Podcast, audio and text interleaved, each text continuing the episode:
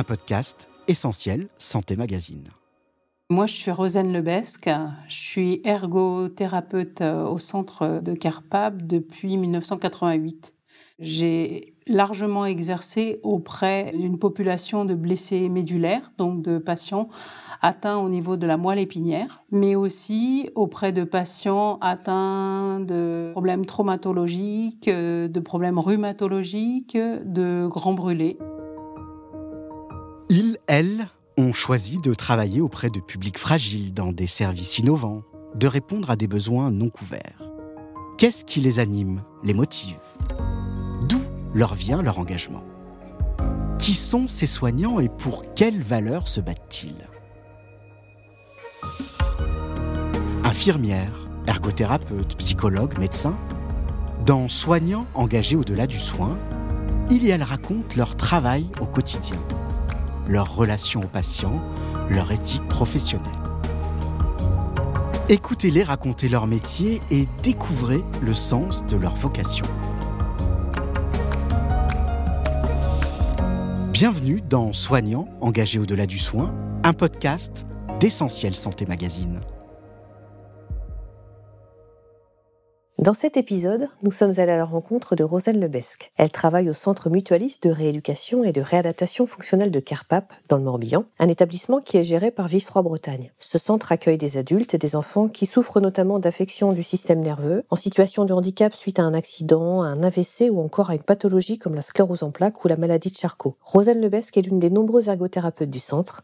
Elle nous parle avec passion de son métier. Si je devais résumer ma profession, l'ergothérapie, c'est en fait pour moi l'autonomie. L'objectif final, c'est de restituer un maximum d'autonomie à nos patients. Quand le patient il arrive, souvent chez un patient atteint au niveau de la moelle épinière ou avec une atteinte neurologique grave, c'est un champ de friche. Il arrive de l'hôpital, tout ce qu'il avait construit au niveau social, familial, professionnel, tout est ravagé et en fait, il va falloir qu'il se reconstruise. Et nous, on va l'aider. Alors, on, l'aide à, se reconstruire comment? On passe par de la rééducation. Hein, l'ergothérapie, s'inscrit dans une prise en charge pluridisciplinaire où il y a un médecin, des kinés, des orthophonistes. Et peu à peu, va se dessiner qui est la personne. En fait, ce qui est très important, c'est qu'on rééduque pas un maçon comme un pianiste. On rééduque pas quelqu'un qui aime bouger comme quelqu'un qui est plus sédentaire. On rééduque pas quelqu'un qui aime des activités artistiques comme quelqu'un qui aime des activités sportives. Il va falloir trouver euh, ce qui va accrocher la personne et s'adapter le plus possible à ses habitudes de vie. Mais concrètement, Comment vous faites pour rendre la personne la plus autonome possible?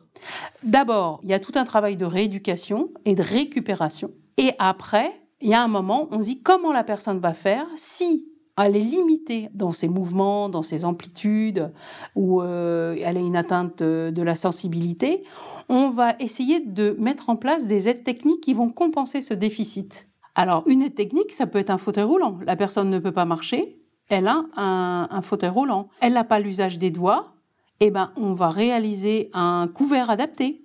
C'est un peu standard au départ, en fait. Si vous avez un patient qui, ne bouge que la tête, eh ben, il va falloir qu'on trouve un contacteur pour qu'il puisse appeler l'infirmière ou l'aide-soignante, qu'il puisse euh, allumer la lumière, qu'il puisse ouvrir ses volets.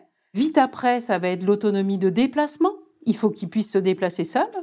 Donc en fait, est-ce que ça va être un fauteuil électrique? Est-ce que ça va être un fauteuil roulant manuel? Est-ce que sur ce fauteuil électrique, on va pouvoir utiliser le bras? Est-ce qu'on va utiliser la tête? Et après, on va pas scotcher un blessé médulaire qui bouge euh, que la tête devant un ordinateur sous prétexte qu'il ne bouge que la tête. Moi, j'ai l'exemple d'un monsieur qui était agriculteur qui m'a dit ah non, hein, moi euh, c'est pas parce que euh, j'ai peu de moyens que je veux faire de l'informatique, ça m'intéresse pas du tout. Il dit moi c'est dehors. Et en fait, tout le travail a été de trouver un fauteuil roulant électrique performant avec une commande au menton pour qu'il puisse aller dehors. C'était ça notre objectif. C'est jamais pareil, quoi. C'est jamais pareil parce qu'il n'y a pas deux personnes pareilles, et eh ben, il n'y aura jamais de prise en charge identique. C'est aussi ce métier, un métier de, de compromis. Est-ce qu'un patient qui s'habille en mettant deux heures le matin, est-ce que c'est valable? Mais si lui vous dit, bah moi je préfère être autonome et mettre deux heures à m'habiller, quitte à être crevé après, plutôt que d'avoir une tierce personne. Et une autre personne va dire ah non mais moi euh, il n'en est pas question je veux du personnel le matin parce que ma vie euh, c'est pas euh, me laver et m'habiller vous voyez? Donc en fait des fois avec certains patients on va loin en autonomie et parfois beaucoup moins parce que c'est pas leur priorité. Du coup exercer auprès de patients qui sont parfois très abîmés c'est sans doute pas ce qu'il y a de plus facile.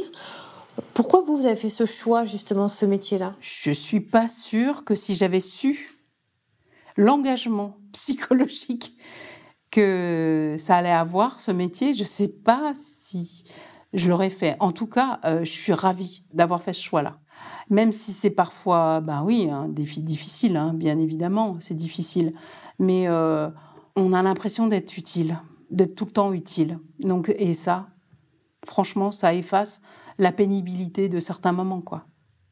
Et puis, avec les années, on arrive à prendre un petit peu de recul. Et euh, on voit aussi les réussites d'intégration, de retour à domicile. Moi, j'en ai plein. Alors, c'est peut-être euh, mon tempérament qui veut ça aussi, je ne sais pas, mais on a des retours de patients, des patients qu'on revoit. On revoit des patients pour euh, souvent des difficultés, mais aussi on revoit des patients qui reviennent en séjour pour régler certaines petites choses. Et en fait, on se rend compte qu'il y a eu une vie qui s'est passée, une vraie vie, quoi. Donc, ça, c'est chouette. Est-ce que vous diriez que c'est une vocation? Je n'aurais pas la prétention euh, de parler de vocation. Pour la petite histoire, moi je suis une lorientaise, donc Kerpap et à Plumeur, et j'ai eu l'occasion de faire la natation à 13 ans avec, euh, on nous avait proposé de faire de la natation avec les gamins de Carpap. Et moi, j'avais en charge un jeune paralysé cérébral. Euh, on avait chacun un, patient à aider, un jeune de notre âge. Il avait une, adaptation sur son fauteuil et je lui dis oh, mais c'est qui qui t'a fait ça? Et il me dit bah c'est mon ergothérapeute. Oh, je lui dis mais c'est quoi euh? oh, J'ai trouvé ça formidable. Je me suis roulée par terre pour qu'il me fasse visiter euh, le centre. Il voulait pas. Je crois qu'il avait beaucoup de pudeur. Et en fait, j'ai tellement insisté que je suis venue. Je me rappelle avoir été accueillie par la chef ergo. Oh, c'était vachement sympa de d'accorder du temps à une petite jeune de 13 ans. Et en fait, je me suis dit, c'est ça que je veux faire. C'est formidable. On aide et on crée en même temps. Et ce qui, ce qui m'intéresse, c'est l'humain. Vous direz que ça vous apporte quoi, votre métier? Oh bah moi, il fait ce que je suis aujourd'hui. Hein, ce que il m'a appris juste à, à relativiser les besoins qu'on a dans la vie, à regarder un peu les choses différemment et à se satisfaire de tous les, de tous les bons moments. Ah, c'est clair, c'est clair. Moi, j'avais un patient, Guy, c'était un monsieur tétraplégique. Il avait fait une chute. Et quand je le quittais le matin, euh, Carpap, c'est face à la mer, il y a des grandes baies vitrées, toutes les chambres adultes ont vue sur mer. Et je lui disais, euh, Guy, je te mets ton poste de radio, parce qu'il aimait bien son poste. Et il me dit, oh non, non, non, non, ma fille. Il m'appelait ma fille. Non, ma fille. Euh, la télé, tu veux pas la télé? Non, non, ma fille. Et il dit, mais regarde, on a la nature, on est bien. Je pense que moi, mon métier, il, euh, il m'a permis en fait euh, d'apprécier des choses simples. Avec l'expérience, j'imagine que vous arrivez aussi plus à vous détacher quand vous rentrez chez vous le soir, à pas ramener tout ce que vous avez vécu dans la journée. Oh, oui, alors moi j'ai pas beaucoup fait de progrès là-dessus hein, quand même. Euh, il y a des choses qui nous touchent, quoi. Euh, moi, sais pas la difficulté professionnelle, c'est euh, la tristesse des gens. Ces moments-là sont difficiles. Après, on arrive, on arrive bien sûr à s'en détacher un peu, mais c'est pas possible de pas rentrer chez soi de temps en temps avec certains patients. Est-ce que vous vous considérez comme une soignante engagée? Ah bah j'espère.